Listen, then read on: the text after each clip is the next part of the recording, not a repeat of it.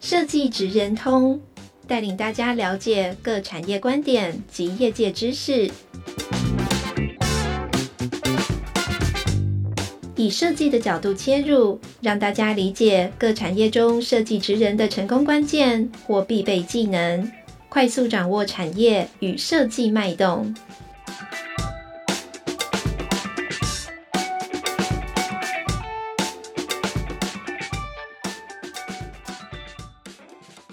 听众朋友，大家好，欢迎来到设计职人通 Podcast 频道。我是台湾设计研究院地方创新组的李建珍。今天邀请到两位，第一位是广影电通的林明松资深经理，另外一位是奥图玛科技的方博祥设计经理。那我们今天的题目就是设计记忆、记忆设计哈，因为两个产业其实是可以互相交融的。那我们首先先请第一位来宾，呃，林明松经理来跟我们打个招呼。哎，各位设计的朋友，大家好，我是光影电通的林明松。那黄经理跟我们学生打个招呼一下。好，各位同学，大家好，我是方博祥，很高兴来参加这个 podcast 节目。那今天会做这个节目的意义是，其实设计科系经常应用到一些记忆体啊，在储存作品。那会用投影机来帮忙做自己的简报，所以呢，我们就取了一个设计记忆跟 VS 记忆设计这样子来做这样的一个呃不一样的产业的一个了解。那我们首先来请问林经理一下，可不可以简单介绍一下记忆体产业的一个设计发展？那为什么需要设计师来设计记忆体？因为这个小小的东西，嗯，看起来好像不知道要做什么设计，嗯。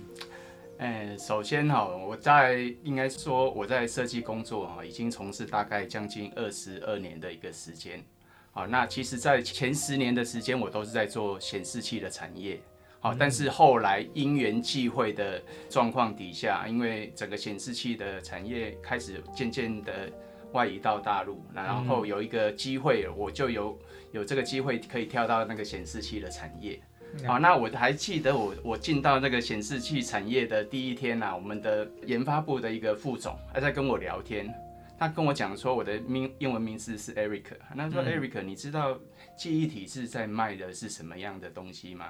那我就一开始在想说，记忆体不不就是在卖它的它的那个记忆体的那个容量啊、速度啊、规、哦啊、格啊那些？二 TB，对啊，那些容量规格等等的吗。他说，哎，不对，不对。他是跟我讲说，其实，在市场上哦，其实很多的各家的厂牌，它的产品规格、容量、速度，其实大家都差不多。好，那在货架上，在电商平台上面，这一些的规格大家都一样。好，但是在消费者他要买一个买他一个记忆体的一个产品，比方说随身碟、记忆卡或者是一个随身的一个硬碟来讲。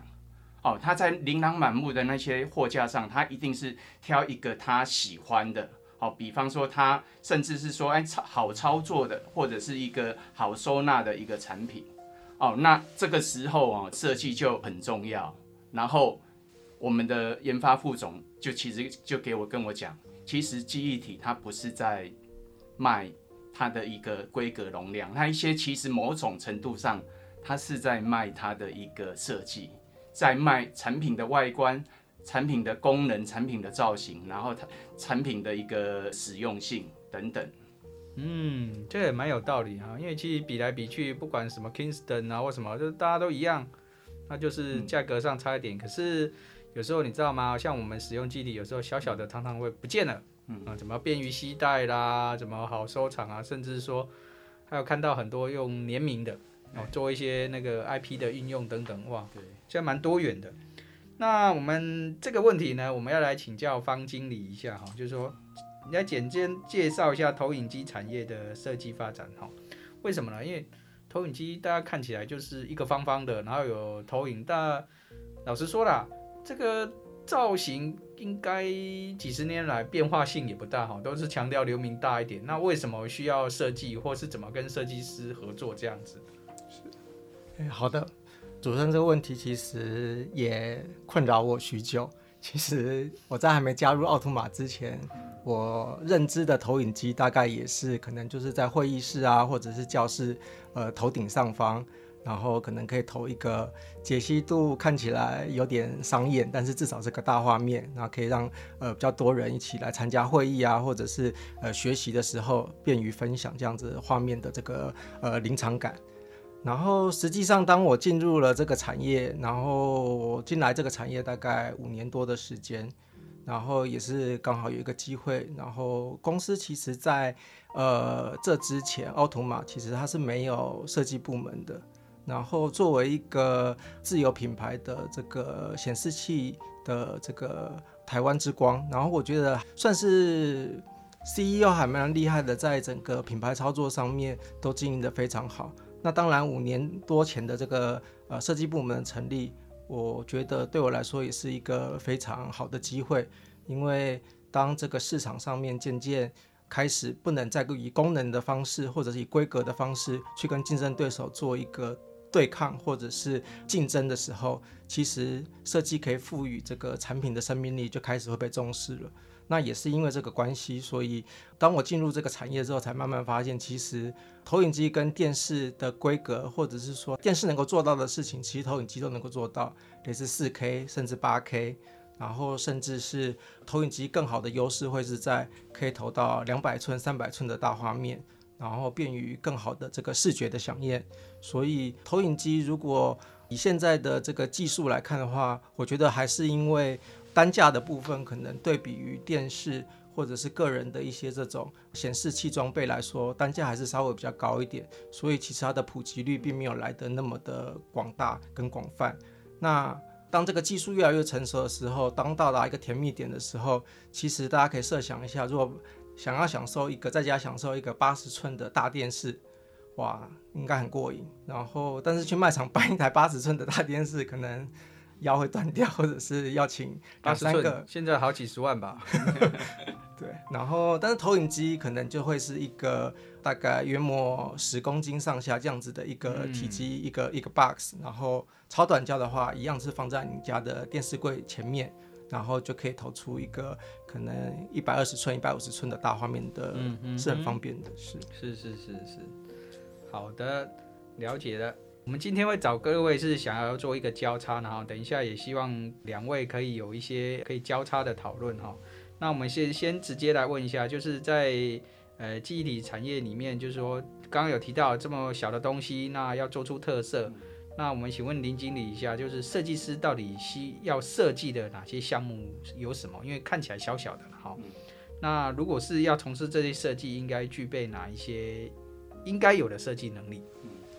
嗯，哦，其实刚刚在组长有提到有一个记忆体这么小的一个产品啊，当当然它有有各式各样的形式的存在啊，有有随身碟，有行动的硬碟，也有那个 DRAM 的电竞的那一些产品。好，那这边我就可以跟各位分享一个刚刚提到一个小故事了，就是我们广影 SP 有一个很热卖的一个产品，为什么这个产品开发的这么成功的一个原因？嗯、卖多少个？哦，哦，他那一只那支产品从二零一三年到至今来讲，哦，它整个的销售的一个营业额，你应该很难，各位可能很难想象，一个小小的营业额啊，在我们的销售统计里面可以卖到。超过四亿的一个营业额，哇！二零一三年开始卖，卖到现在，到现在为止，它还是非常热卖的一个产品。哦，等于说里面是把记忆体的容量扩大，然后整个持续，它应该是说这它这个产品在我们家叫做一个 F 八零 J 八零的一个一个金属环的一个随身碟。啊，那当初我进到这个产业的的时候，其实就是有一次的那个机会里面，我们在公司里面要做简报。嗯，好，那要做简报的的时候呢，应该在稍早前几年，很多的人都习惯把它放在随身碟，好，不像说现在已经可能把它用在云端。啊，那那当初的的时候就发生了一个小插曲，就是说当初我要在在做那个设计提案简报的的时候。啊，我都习惯把我的随身碟套在那个钥匙圈，然后直接把档案带到现场去做一个简报嘛。那在当天的一个简报的一个当下，我拿出我的钥匙圈的的的时候，我就发现我的随身碟不见了。啊，因为以往哈，以往的我们随身碟的产品，它都是用用那种类似这种金属珠链的一个方式，嗯，把它套在我们的那个钥匙圈。啊，那一天的随身碟会为什么会不见？其实应该是在开车的时候，它的这个金属珠链，好、哦，它的金属珠链可能没有很牢靠。所以可能在开车的过程中摇晃，我脚有去撞到它，嗯、所以它的珠链可能没有卡得很紧就掉了。是啊，结果那个随身碟就掉在我的车上。嗯嗯。啊，当下后来是在我的车上找到。嗯。啊，那我当天的的时候，我就在当下的时候，其实就冒了一身冷汗，因为里面有很多我公司的重要的一个资料。嗯嗯啊，那还好，那这个这个随身碟没有搞丢，它是在我的车上发现。嗯，好，那后续变成说我在带我的随身碟外出使用的的时候，我本来是套一条的珠链，嗯，我把它改成两条珠链，嗯，但是我在想说，啊，这样子也不对啊，就是说，哎，如果我有机会在做一个一个设计提案的的时候，我能做一个什么样的一个让消费者在使用的的时候更安心。然后更更牢靠的一个产品，嗯，后来我就是想到，那既然是说这个珠链会断跳的话，那我为什么不把这个随身碟做成是类似一个钥匙的一个形状？嗯。啊，因为钥匙它是一个金属新压铸的合金的一个产品，它套在你的钥匙圈，除非你整串钥匙都不见了，嗯，好，其要不然其实它怎么样，它也不会因为那个珠链去去在扯的的时候，因为珠链断掉而不见。好，那我就是应用一个这样的一个简单的一个概念，它有一个金属环，它可以靠在你的钥匙圈，所以你一一来，它也不用担心那个珠链再断掉。好，那我在设计上也利用它的一个一个造型上面，利用它的，因为有一有时候我们的随身碟很小，对，那插在你的 USB port 的时候，你在使用的时候，那个有些 USB port 很紧的的时候，你很难做插拔。好，那我在它的造型上面也做了一些人体工学的一些孔洞，嗯、让它在使用了的时候更好，让它更好容易操作。嗯，啊，那也因为这样的一个很简单的一个一个设计，就是从生活里面的一个小故事的一个启发。哦，后来我就是提案做了做了一个随身碟的这样的一个原型，然后也跟我们的公司做了一个提案。嗯，那我们的公司也觉得，哎，这样的一个一个 idea。蛮有意思的，可以来试试看。嗯，嗯啊，那我们后来也是因为这样子开发，做了一个一个原型的一个 prototype 做测试。嗯，啊，那那也给我们各个单位去去测试，去去看业务单位啊，各个各个不同单位的销售的一个、嗯、他们的业务的人员的一个反应，都觉得这个产品非常有机会。嗯、结果果不其然，这个产品在开发完以后，好，在我们公司里面的在销售的的时候。哦，就获得非常好的一个成绩。是哦，那甚至是说，我们在这个产品在送去国外的各项设计竞赛的的时候，也拿到非常非常多的一个设计奖。嗯嗯。哦，所以因为借由这样子把它导入设计，然后把它它的一些利用它的一些一些造型特色，然后把它做一个，还有一下加上一些参加奖项的一个光环，让这个产品哦成很成功的从大概从二零一三年。到至今为止，现在已经到二零二二年，它都还是我们公司里面非常热卖，算是到目前为止还算是热门的一个销售的一个产品。嗯、哦，这就是一个我们公司的一个小故事，可以跟大家做一个分享。好，我听到一个小故事，就是林明松经理帮这个公司赚了四亿元，有 没有分红啊？所以，对，是。好，那我们来问问这个呃方经理一下，就是说。在投影机产业里面，设计师通常就是刚刚讲的哈，就用投影机来做简报提案，让决策者或是我要 present 的人去记得哈。比如说我们学生嘛，也是会常常用投影机 present 我自己的一些作品。那请教方经理，这个产业到底需要设计师设计哪些？因为你刚刚说，呃，欧图玛之前没有设计的专业部门嘛，好，那后来为什么成立又要找这些设计的？然后呢，其实我也想到，就最近常常去看那个未来的叫做环境式的沉浸式体验，都需要很多摄影呃投影机的哈，去做串联，去做融接。是。那如果设计师要善用这些，应该具备哪些设计能力？哦，这有有有个两有两题哈，其实啊，就要来请教方经理一下。好，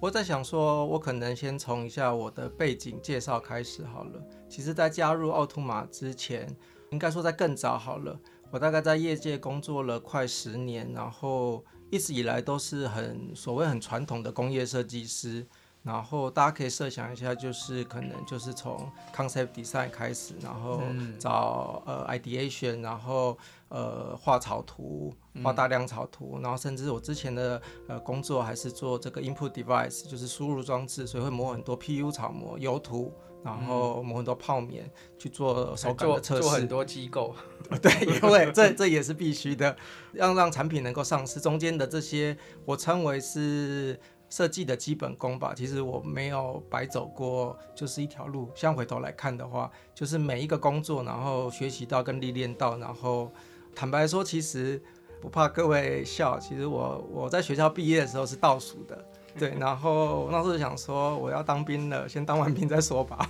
然后对，但没想到就一路走来，然后因为对于这个画图有兴趣，再加上对于电子产业一直是我很有热情的部分，所以一直坚持着我。那刚刚有提到我在这个工业设计领域，就纯 ID 这个领域，其实走了快十年，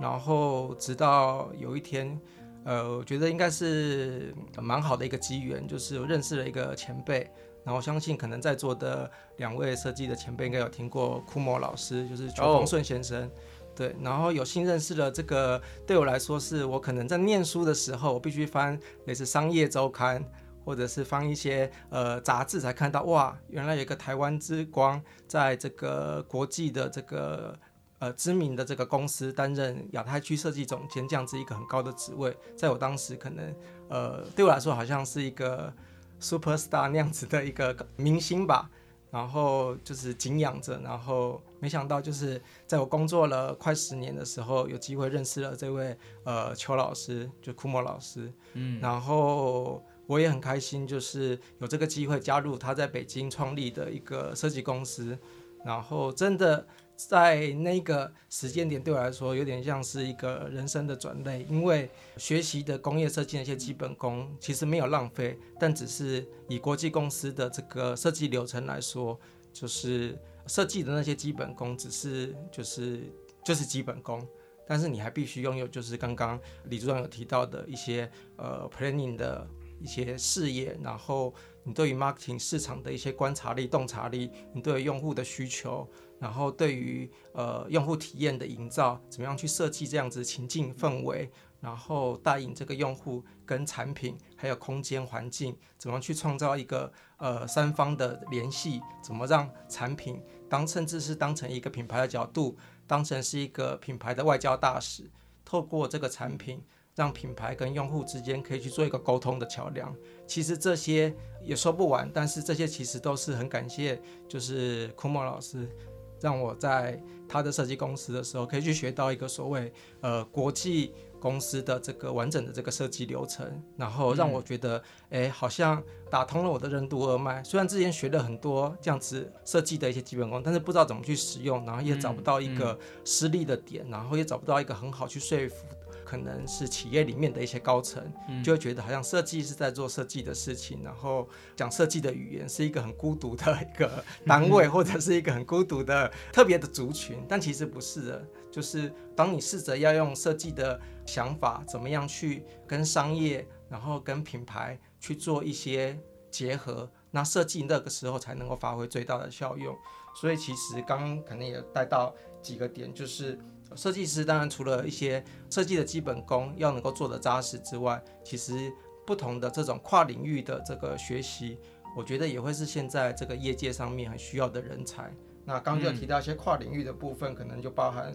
使用场景的研究啦，或者是这个用户的生活形态啊的分析呀、然后竞品的收集啊，然后。甚至是在 marketing 端去找到一些市场空缺的机会点，如何帮这个新设计的产品在市场上面，在未设计之前就帮助内部的团队去找到一些可能的利基，然后结合公司有的技术，或者是我们怎么样去包装这个产品，去让这个产品在市场上面能够被用户更容易被看到，然后找出自己的差异化等等。那我相信这些不一样的这种算是跨领域的能力。都可以帮助设计，其实走得更高更远，这样子。嗯，听起来对于设计师，基本上大家会认同，就是说设计师不是只有设计本身，对于生活的体验，对周遭事物的一些观察，都有可能让你的产品设计更更加值，让你的设计工作更做得更完更完善。呃，突然挑开一个话题，因为呃大家都知道，电子产业在大陆基本上很多哈，我相信国内上市贵公司几乎都有在大陆有设计相关的部门，来聊聊。觉得大陆市场目前怎么样？因为很多设计毕业生觉得，到底要出要出去大陆就业，还是在台湾就业，好像也是一个职场的一个一个选择哈。可不可以听听两位的意见？那我先分享一下好了，因为我之前其实就有在北京工作过两年，然后其实这是一个蛮好的回忆。那也刚好想说，借由这个机会，可以跟现在比较年轻的一些设计师做一个分享。那我大概讲一下这个时空背景好了。大陆一年的设计科系的毕业学生大概是二十万人，嗯，就是我知道各种设计类对。然后二十万人要经过各种筛选，能够进入北上广深，就是他们的主要一线城市，已经被筛选好大一轮了。然后被筛选完好大一轮之后，要能够进入一线城市的知名的，不管是 in house 的公司或者是 design agency 这样子的产业，最比较顶尖的，那基本上又在被洗一轮了。所以真的可以说是万中选一，不为过。然后，但是我不知道大家对于这个大陆的这个薪资有没有一个概念，我可以跟大家分享一下。如果像呃刚毕业的这样子的设计的科系的学生进入这个所谓一线城市的比较 top 的这种设计公司或者是 in house 的这个设计部门，那其实他的薪水是有点 surprise 大家的，呃，大概就只有一千五百块人民币一个月。然后这个是试用期，那当然可能转正之后会帮你加一点，但是可能最多也不会超过两千块或者两千块上下。然后当时我在那个时候汇率大概是一比五，所以可以换算一下，大概就是一万块台币不到。然后我当时是因为在北京，但是北京呢，物价其实坦白说比台北还要高很多，特别是租屋，如果以同样的这种。规格来说，类似我说好，就是呃开间，他们开间就是一个类似像同铺的概念，然后就是一张床、客厅连在一起，然后可能一个厨房，就整个是一个呃开间这样子的概念。然后对比在台湾的租金跟北京能够租到的这个租金，大概会是约莫会是在二点五倍到三倍左右这样子的一个价差。所以其实坦白说，我在北京跟就是大陆的设计师同事在聊天的时候，我都还觉得他们真的是非常的有毅力跟有这个企图心。然后其实聊着聊着，他们就会分享他们之前呃可能也是离乡背井北漂，然后进来北京这个工作，就是为了要能够希望能够出人头地，然后领着一个月，那时候跟我说更低，他那时候跟我说好像就领着八百块人民币的月薪。然后他也租不起这个刚刚我说的大陆叫做一居室，就是一个开间这样子的概念的一个一个雅房或套房。然后他是住在地下室，没有窗户，而且还是跟他的朋友一起 share 去找人去 share 这样子的一个租金单位，才能够勉强就是 cover 他的生活。那更不用提说还有吃饭、交通等等其他的花费。那这对于这个大陆的设计师来说，其实是非常相对来说。在他们在起步的时候，相对来说是更严苛、更艰难的挑战，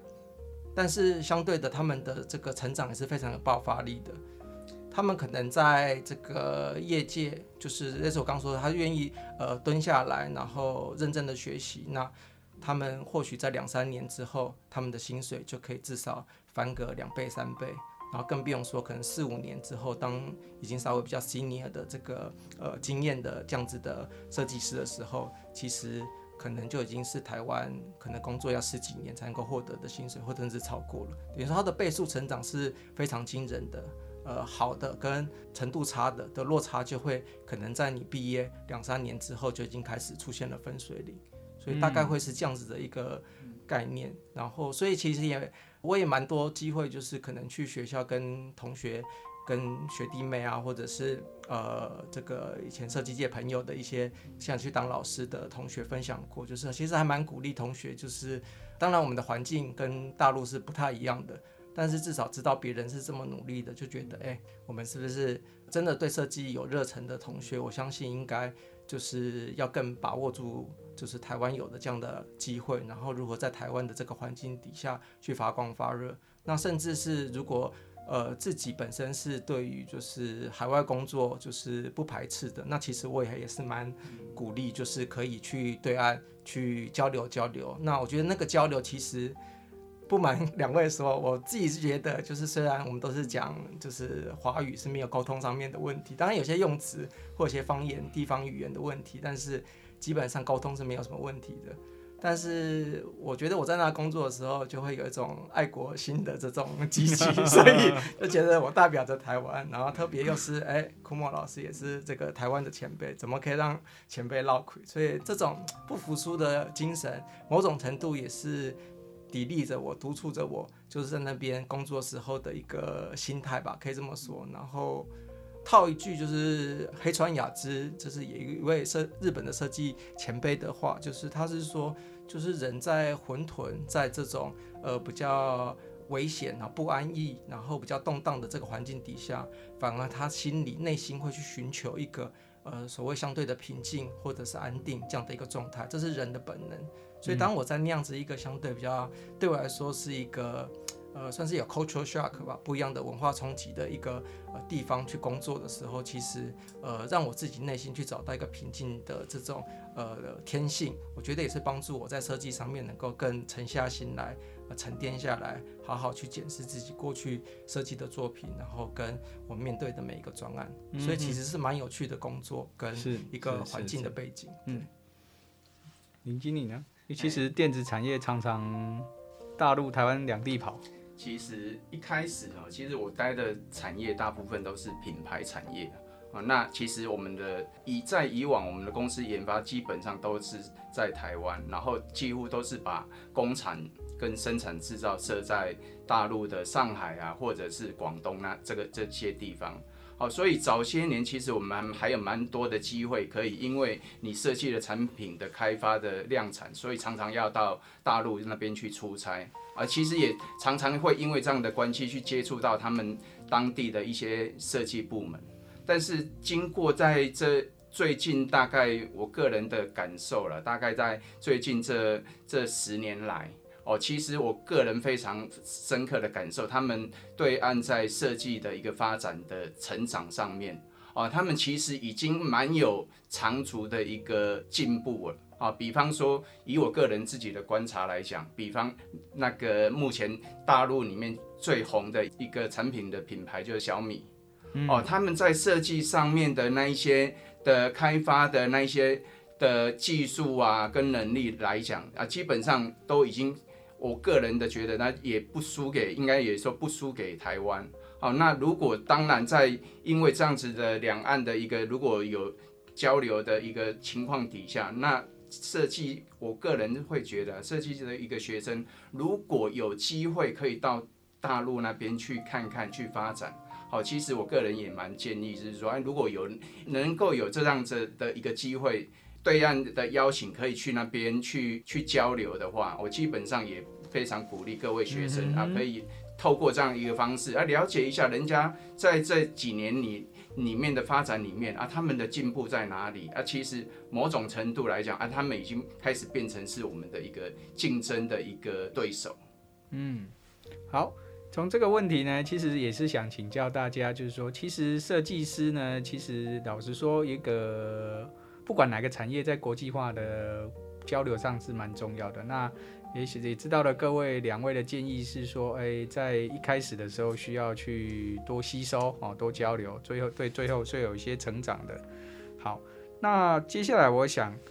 跳一下，就是让两位哈，因为我们今天的命题就是设计记忆跟记忆设计，那我们想请两位互相交流一下。假设你要设计，就请林经理。假设你要用你的记忆体跟这个投影机做交流，你们会想怎么用？也想请。这个方经理回复一下，因为看样子，呃，我们常常会简报嘛，也会希望把记忆体插到投影机里面去做一些应用，有没有可能去做不一样的跨界合作设计呢？来跳通一下，跟我们回答一下。刚刚想说我要构思一下，想说先让那个林经理发挥一下，结果我们两个使了一下眼色，想说还是我这边来好了。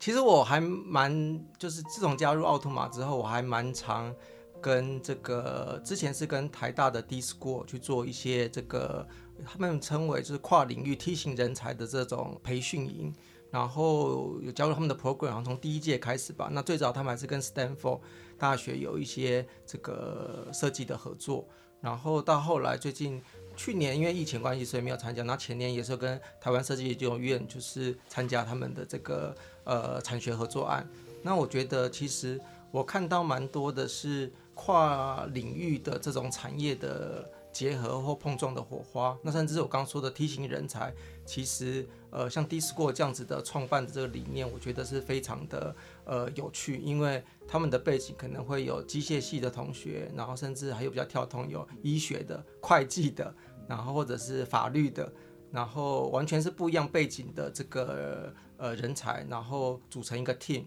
然后跟这个产业的这个公司去做一些合作，然后呃设计问题去设计产品，但是他在设计产品之前，他们会先去找到可能痛点或者是产品的切入点、市场的利基，然后产品的定位等等，然后帮助这个产品能够从做成一个 prototype 开始，然后到最后的产品能够。有一个类似 POC Proof of Concept 这样的一个呃东西出来，那我觉得这个是非常有意思的，就是在中间的这个合作中间，其实我也看到蛮多，因为不同背景或者因为不同产业的 mindset 或者是思考的模模式不一样，然后去产生出就是中间有趣的火花跟点。是，是，是。那我觉得我现在比较难凭空想象是说记忆体跟投影机两个。的这样子，就是凭空就生出一个东西。我相信，就是如果有机会可以跟就是林经理呃的公司去做一个这种跨界的合作，或者是一个 workshop，那我相信中间的这个火花，那甚至是可能我们找来的一些 team member 都还可以是一些不一样背景的，可能有 PM 啊、marketing 啊，或者有 sales 等等不一样背景的这个同事。那我相信这样子的 program 应该会是。蛮有意思的点，然后它其实是可以呃针对这样的 workshop 去设计一些流程，然后跟一些方法论 methodology 可以在中间去让我们这个 workshop 其实去产出一些蛮有趣的点，然后甚至是这些点或许不见得马上就会落地或上市，但是我绝对相信可能在未来三年五年甚至远一点十年，它会是一个类似 concept design 的概念，是有可能去呃实现在未来公司的一些量产的产品上面去发生，嗯嗯，对。那我这边的话，我先介绍一下我们记忆体的一个一个产业的一个设计。其实，其实我们在我们的记忆体的这种产业的设计，不外乎很多都是在因为产品的属性啊，因为我们的产品的价格基本上它的价格的定位都不会太高，可能从几百块到几千块的一个价格区间啊，所以我们一般我们的我们的专案在做设计的的时候，通常都会有一个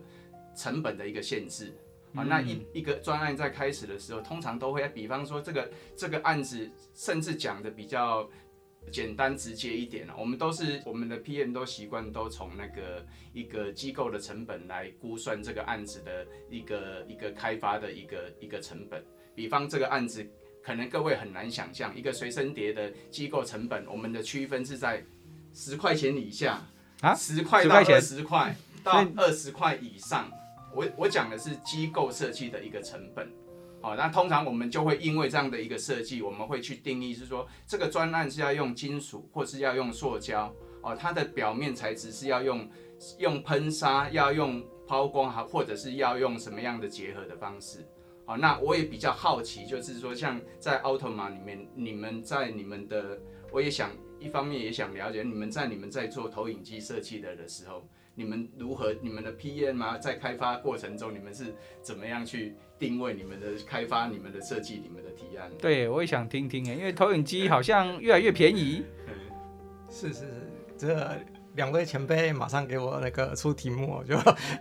分享一下好了。其实我觉得公司的这个，因为我也就说过嘛，其实在五年多之前公司是没有这个设计部门，所以更多如果真的有一些设计的这个需求，是跟一些这个 design agency 做合作，或 third party 的这个 designer 去做一些合作。然后我觉得，既然公司成立了这个设计部门，然后我们的部门又跟 brand 这个是息息相关的，挂在 brand 的这个 marketing 的部门底下。那其实所有的品牌的语言怎么样去传递？我刚刚说设计怎么样去当成一个类似像外交官大使这样的一个角色，去跟我们的用户去做沟通。那这个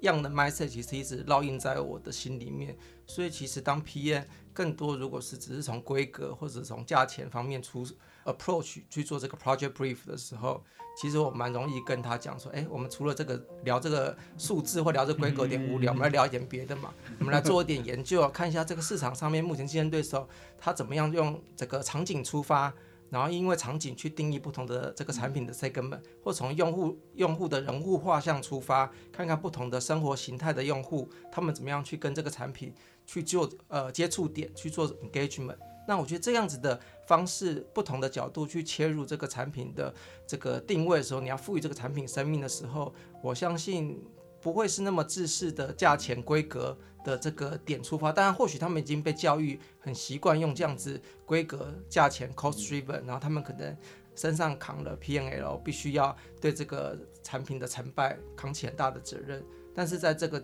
之外，其实我觉得目前的产业。已经不太是这种技术规格的竞争，或者是说，呃，左手买右手卖这样子的这种商业模式了。那我觉得更多是会从消费者的这个生活形态出发，消费者的使用体验出发，怎样去找到消费者的利己点，怎么样去找到产品能够去勾引消费者的愉悦感，让他觉得，哎，买了你的产品，用了之后，的确是有属于一个奥图玛的记忆。嗯嗯那这个我觉得会是一个设计能够赋予这个品牌，或者能够帮助这个品牌能够再往上走的一个呃，算是幕后的推手吧。好，谢谢。那因为时间的关系，现在会问各两位最后一个问题哈，因为呃，我们是设计职人通，那我们给即将要毕业的，或是现在刚毕业在职场里面的这些设计新鲜人，两位有什么建议？可以从想要进入你们这个产业去讲，或者是说呢，想要从其他更有发展的方向去讲，都可以，请各两位的跟我们分享一下，给也给我们这些学生一些建议。好，那我这边哈，就是从我的这边的角度，因为基本上我们的公司也有一些设计部门嘛，那有时候也会招聘新新人。啊，那其实我这边通常在 interview 我们的设计部门的新的一个成员的的时候，会给各位的一个设计的学生的一个建议，就是说，你们在学校的的时候，一定要把你们的那个基本的一个 3D 的一个技能，哦，训练得非常非常的扎实啊，因为在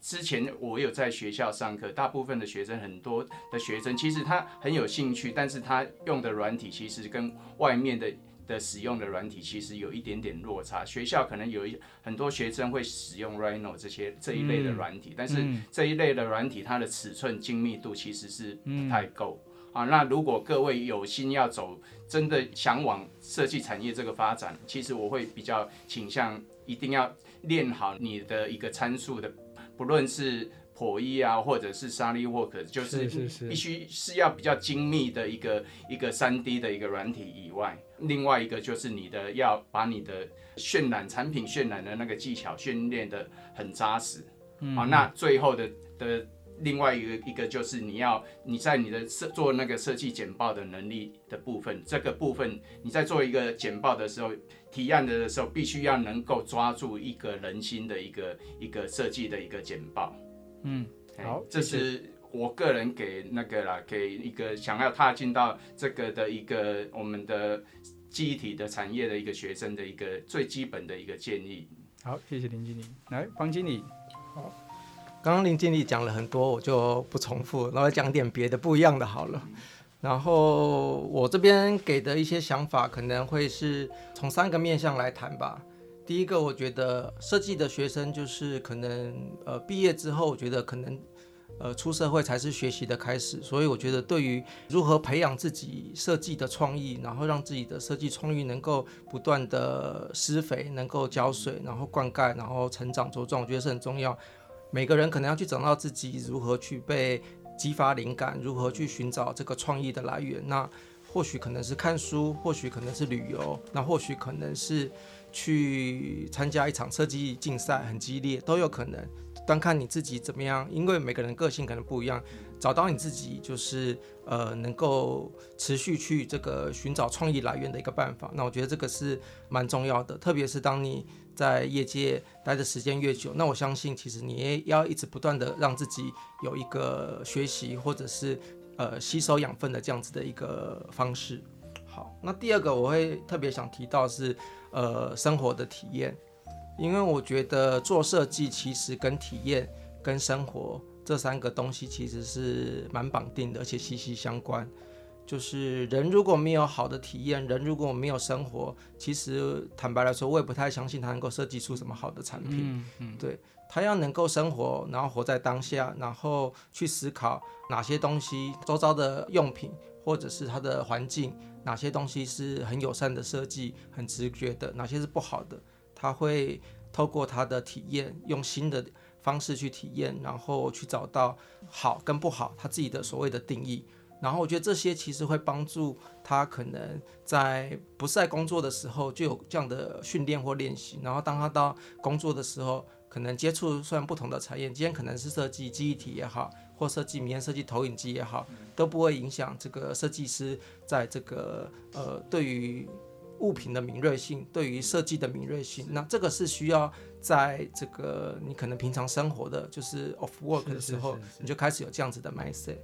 好，那第三个我想分享的，我觉得会是多交流跟合作的心态。其实设计师，我不知道，可能在我念书的那个时代吧，或者比较早期，就是像我这一辈，我已经比较老老人了。然后在我们念书那个时代，甚至是。比较是还不是那么数位化的时代，比较多是这种口耳相传啊，或者纸本的这种方式在做交流。然后甚至是我们以前可能想要看个什么比较新的这种呃设计的一些潮流，都必须去呃以前有个书商叫雅典，我不知道现在还有没有去买好贵好贵的书，一本可能三千五千块哦，然后。可以来我们设计，不只是图书馆，呃，是是，可能有一些类似像这样子的，呃，专门去做这种呃进口书商的这种出版社，然后但是书真的都是对学生来说，特别是学设计的学生来说，我觉得真的是爆贵。那不像现在，其实因为呃数位化时代，然后 Internet 网络的发达，所以可能只要弹指之间就可以获得很多最新的这个讯息，可能远在欧洲、美国不一样的展览的一些讯息，都很容易去获得获取。那我觉得多交流、多分享，这个应该会是一个对设计师来说蛮重要的。因为其实我觉得，当设计师能够把这些养分内化的时候，就是当你可能可以跟你的同事、朋友、周遭的人去聊一些设计相关的东西的时候，或者别人跟你分享的时候，之间的交流跟火花，我觉得就是在五行这个呃之中去产生。那比较可能不会像是呃我那个年代比较早期的时候，资讯的这个呃沟通其实是不发达的，也不普及的，所以蛮多时候。呃，会形成这个所谓资讯的壁垒，或者是说所谓的资讯的不对称。那我觉得现在这个时代其实已经更透明、更开放的时代了，所以呃，反而蛮鼓励学生，就是呃，也不要害怕竞争，甚至去参加一些设计比赛，然后跟不同学校的同学，甚至是外国的同学，可以多做一些交流、合作、分享。那我觉得这些都会是在您未来就是设计的路上很重要的养分跟。或许你就交了几个很棒的朋友，也不一定。是，好的，谢谢两位今天跟我们参加设计职人通的精彩的分享。那我们今天的节目就到此结束，谢谢两位，谢谢，谢谢，谢谢。